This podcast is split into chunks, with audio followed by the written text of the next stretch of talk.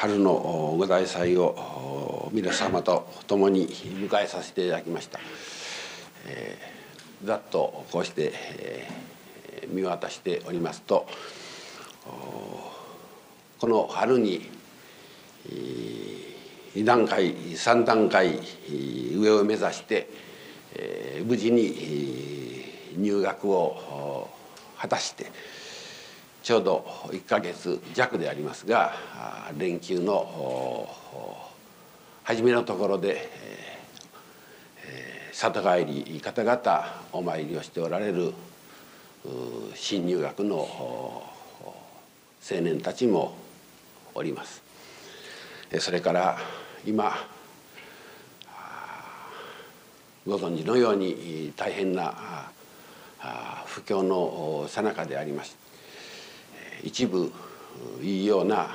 ことも報道されておりますけれどもそれはほとんどが弱い者の痛みの上のささやかな朗報でありましてまたまた日本全体は苦しい中で頑張っておるわけでありますがこの教会のご縁につながる方々非常にまあこの逆風の中で検討してくださって、本当に神様のおかげでとそういう思いで今日のご大祭を迎えてくださっておる方々もあります。あるいはまたもうほとんど絶望的な医者の診察の上で神様のおかげをいただかれてまたまあ、感激とともに退院してきてくださって元の本身に立ち返ってありがたいとこのように言ってくださる方々もお広前にお見えのようであります。そうした各面にわたっておかげをいただかれてこの春のご大祭をともどもに迎えさせていただきました本当にありがたいことでございます。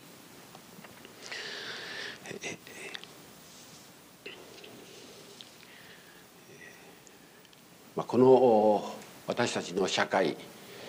まあ、日本の国これは世界でまあ稀なあ裕福な国だこういうふうに申しますけれども。けれどもまあ一枚皮を剥げばあるいは船底板子一枚下は大海原というようにこの日本の国というのは豊かだ恵まれているというものの実は例えば資源一つ取ってみましても石油ができる出るわけではなく石炭が掘れるわけでもなければ建築があちらこちらでありますけれどもその手伝いも 100%120% みんな外国の資源に甘になければならん。そういう上でのこの日本の繁栄繁盛。食べる方はどうかと言いますとお米とて100%自給はできません。皆さん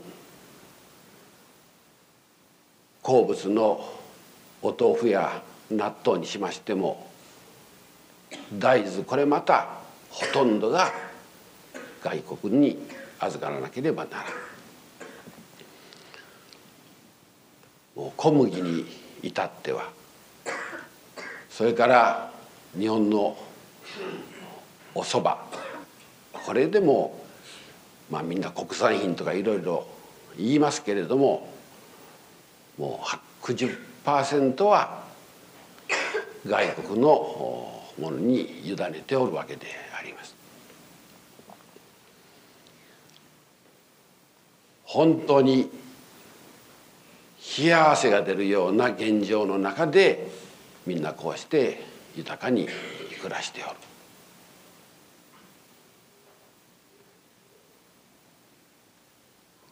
ところがただ一つただ一つ豊かな資源がこの日本にはありましてその資源というのは何かというと私たち人間そのものであります。何も日本の国のこの民族が分けて外国よりも優れておるというような意味じゃなくって地球上の上でこの人間のこの資源というものがもう唯一枯れることのない豊かなものであります。ところが人間がそのままで豊かな資源かというとまあそうではない。これを鍛え知恵をつけ良い道徳のもとに生活できるような基盤が培わなければ資源にならない。資源どころか半資源になる人間だってたくさんおります。私はこの経典を日々読みいただいておる中でご存知のように教祖様はその世間にたくさん難儀な氏子がいるからその難儀な氏子たちを取り次ぎを持って助けてやってくれ。限りない神様の御影をその難儀な人たちに注いでやってくださいとこう頼まれてすなわち人間イコール難儀な人たちがたくさんあるとこういう神様との約束の上にお道が 成り立っておるわけでありますけれども先ほど申しますような意味から申しますと難儀な上にお道が 必要だということと同時にこのお道が私たちこの人間がどのように成長し育っていくかというそういう意味で難儀をはるかに超えてさらにどのように私たちが、まあ、いわば世界の幸せのための資源として私たちが成長していくかということを実は神様から 願われておるわけであります。そういう積極的な意味で考えていきますと私たちのこの信奉者の上にかけられた神様の願いというのは非常に大きな高い次元のものであろうかとこのように考えます。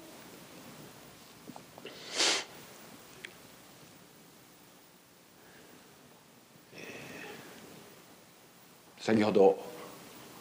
冒頭のところで児童や生徒学生たちが新しい学校に挑戦をして栄光を勝ち得て今ここにお前に来ている人たちがあるとこう申しましたが教祖様のやはり見教えの中に教祖様は子どもたちを若葉というふうに別に名前を付けておられるところがありましてですからこの金光教の中で育つ子どもたちのことを「道の若葉」とこのように経典の中で言っておられます。でこの若葉たちにすなわち子どもたち青年たちにどのような思いをかけたかというとあのまあ大部の金剛経経典1,000ページ以上ありますがその中にこのような一文があるんです。若葉の実の上利口発明。若葉の若葉の身の上利口発明。知恵分別。物覚えよきようにと日々願え。こういう一文があります。若葉の身の上利口発明。知恵分別。物覚えよきようにと。神様も願っておられるしみんなもそういう思い願いを持って日々子どもたちの成長を祈っていきなさいという一文がございます。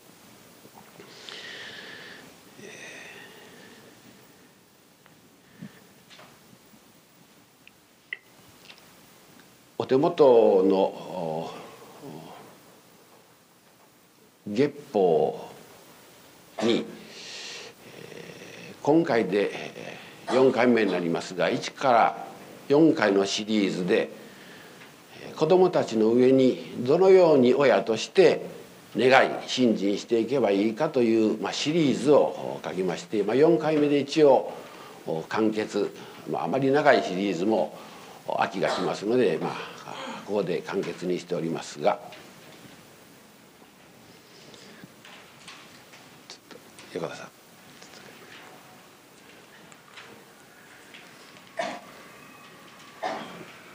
どうもどうも物覚えが悪うてごめんなさい。第1回目は子どもの養育成長出世を親として願いなさい。という今日はをしました。第2回目は子どもの日々の無事安全そして成長をお願いなさい。というお話今日はをしました。3回目すなわち先月ですねは子供に4つの徳がつくようにと親としてお願いをしなさい。4つの徳4徳とは何かというと一つ子供が努力を惜しまず一心に働くことの大切さを子供に教えなさい。あるいはそのようになるように親として神様に祈りなさい。2ここぞという時の集中持続の大切さを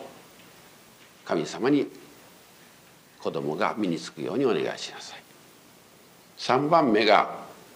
相手のことを、まあ、人間関係ですね。相手のことを考えてやる思いやる思いやりの大切さを子供に教えてあげなさい。4番目が道がつくまで辛抱強く耐え忍ぶ大切さを子供に願ってあげなさい。この4つの徳。すなわち勤勉と一心と実意丁寧と辛抱を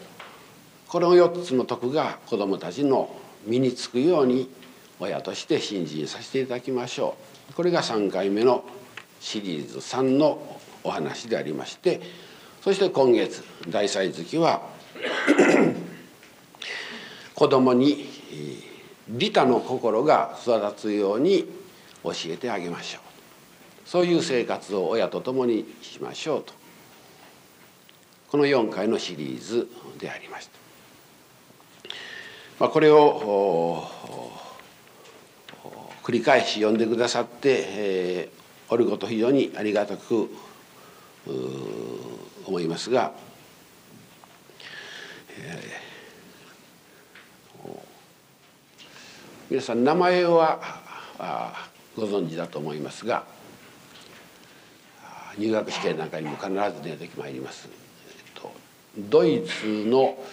ちょうど20世紀の中頃有名な哲学者で、えー、フリードリヒ・ニーチェというニーチェですね。ニーチェという哲学者がおりまして。この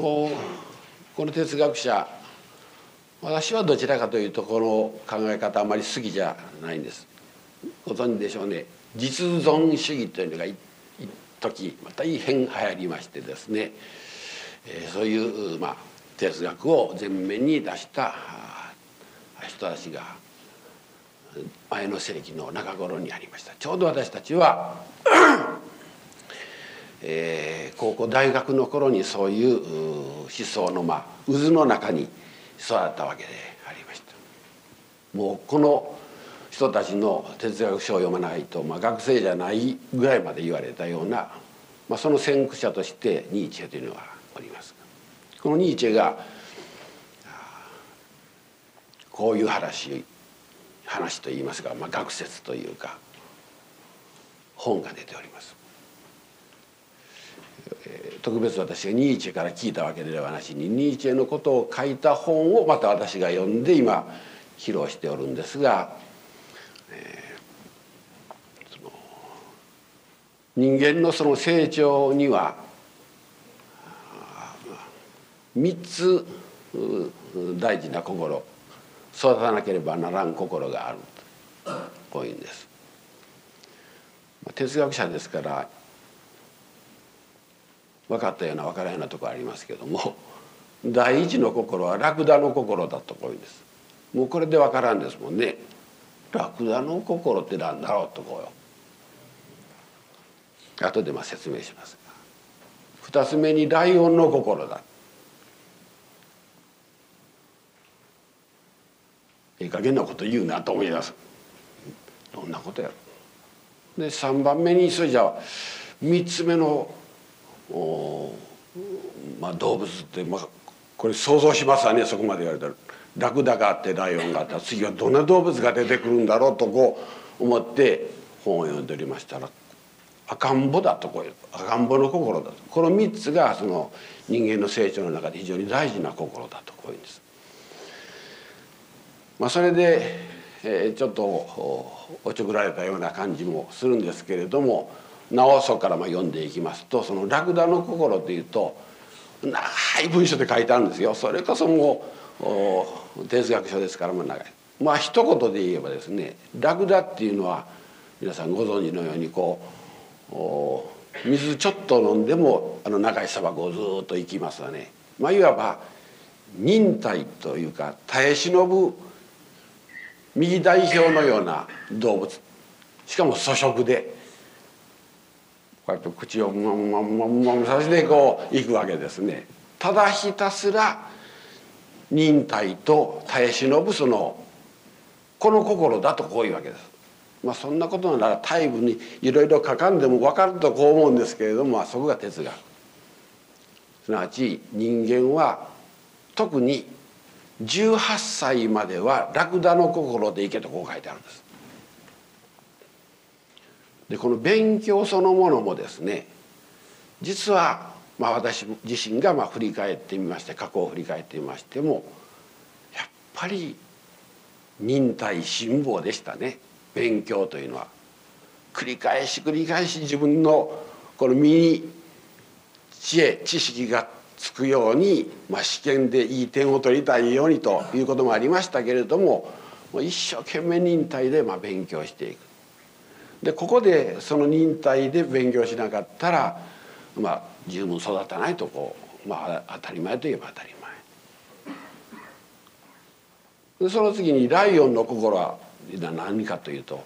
まあ、ライオンというと当然その闘争と言いますかねその身につけた知恵知識でもって闘争する誰と闘争するかというと人と人といろいろこう論争しものの考え方をぶつけ合って打ち負かしたりしながら批判をしてそして成長していくんだとこういうわけです。これにはその耐え忍んだところで蓄積蓄積された知恵がなければそういう闘争ってのはできない。ちょうど戦争する時に鉄砲やら刀がいるようなものでその知恵とか知識が鉄砲刀にある。そしてまあ、ライオンの心で釉薬こう人と渡り合って磨いていきなさいこういうわけです。ああなるほどラクダとライオンでいきゃええんだなとなんとなくわかりますね。まあさすがにいい知だなとこう思います。で3番目のこの赤ん坊いのがようわからんここまで1回2回ラクダライオンできたらですね、えー、動物を出せばいいのに赤ん坊だとこう書いてあります。ちょっとこうガクッとくるんですがこれは何かと言いますとですね赤ん坊というと何かというと非常に産ですがねそれから一番最初に生まれてですねお母さんはその赤ちゃんのベッドの上で何をするかというとあのガラガラをぐーっと回しますわね。見えるか見えないか。それを目で追うとあ見える見える見えるようになった。というのは動くものに対する好奇心というか非常に純粋なものをこう子供というのは持っておる。でその純粋なそういう心をずっとこうラクダで辛抱しライオンで、えー、戦って力をつけてそこまで行ったらもう一回こう帰って赤ちゃんのような好奇心というか純粋さでそのそういう心を身につけなければダメだとこう言うんです。こう言いますと何も難しい哲学実存主義でなくってもですね教祖様の見教えの中にそれと同じような見教えがたくさんやっぱりありますね。もう一度お帰りになっていざないを読んでいただきますとああなるほどそのラクダの心ライオンの心そして赤ん坊のような純粋でうぶな何者でも興味を示し探求していくというような心そういう心を培いなさいということがこのいざないの中にたくさん書いてあります。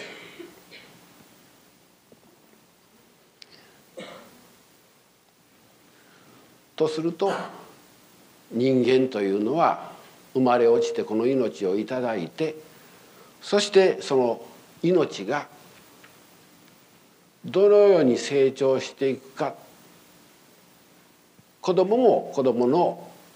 立場で努力もするんでしょうけれども親としてそれをどのように培っていくかということの大切さ。すなわち、まあ、言葉がふさわしくありませんけれどもあえて言えば資源として子供がずっとこう期待を集めるようなものとして育っていくための親の信じ役目ということは非常に大きい。ところが今親と子と言いましたけれどももう少し上の祖父母の立場というのはですね一番その親の子供であるすなわち祖父母から見れば孫のその孫の動静というか行動やら言動やですねこの祖父母の願いというものほど純粋なものはこれまたないんです。ところが現実には祖父母のそういう孫に対する思いに対して当の母親であるところの立場のものがその純粋な思いがなかなか純粋だと受け取れない現実が多い。難しいものの言い方は避けてズバリ言いますと嫁姑のその立場の違いから来る考え方の違い思い願いの違いというのが現実にありますけれども私は一度父親母親という線を越えてそして祖父母になった時に改めてその子孫を見た時のその思いというのはお嫁さんにとってはあるいはお婿さんにとっては時に厄介であったり鬱陶しいと思うようなことがあるかしれませんけれどもこれほどまた純粋なものはない。先ほど申しましたもう一度ラクダからライオンから子供に帰りなさいというのはその純粋な心これを皆さんの中に培わなければ人間としての成長というのはないこういうことかと思います。教会にたくさんその立場でお孫さんたちのことをお昼前お結界に持ち込まれるその願いはあ孫のためにそこまでの思いがあるのかというふうに驚かされることがたくさんあります。でそれを私はこういう立場でありますから時期を見てその子供であるところの子供のご両親を捕まえて実はこういう思いで絶えず孫のことを気にし心しておるんだとこう一つ私というクッションを置いて言えばそこのところがだんだん分かってくる。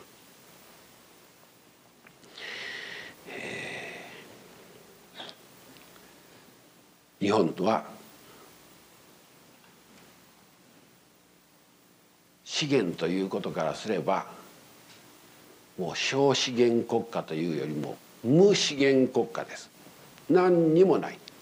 何にもないのにこれだけ豊かな生活が遅れておる。よく報道に出てきますけれども、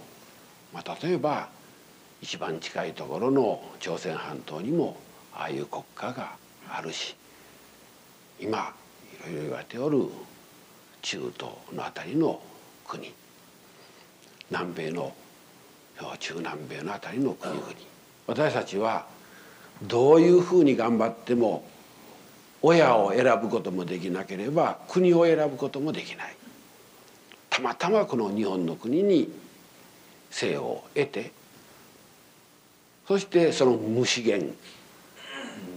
何にもない国の中で繁栄をまあ、享受しておるわけでありますけれども申しますようにただ一つ世界の人と共通してあるこの人間の命の資源というものは非常な可能性を秘めております。人間たった一人の人間がとんでもない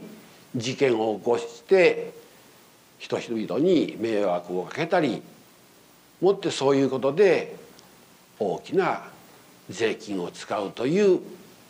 そういう若者もあるし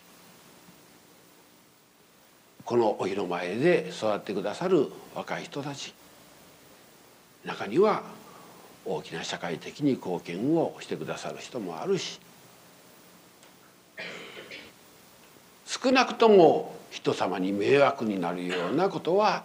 ない。ちゃんと自分で自分をコントロールできるだけのそういう命である。ということもあります。人間が資源として十二分に国家社会に貢献をし先の世の中にまで願われるような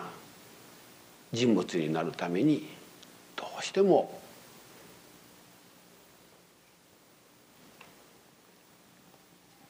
身の上利口発明知恵分別物覚えよきようにと鍛錬されて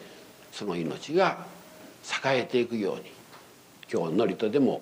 創業しました。土地が栄え家が栄え人が栄えゆくようなそういうおかげを被ってください。捨ててしまわれるような資源にならんように人様から無視されるような資源にならんようにどうぞ。この前の春の御霊祭りも申しましたが自己管理と自己展開ができるようなそういう命になりますように親もその立場で子どもたちを支えて願ってあるいは導いていけるような親の新人生活になりますように今日は話題祭で一つ人間を資源として考えればどうかという立場でお話をさせていただきました。30分ぐらいのお話で、まあ、これが限界かと思いますのでちょっと早いようですけれども終わらせていただきます。ありがとうございました。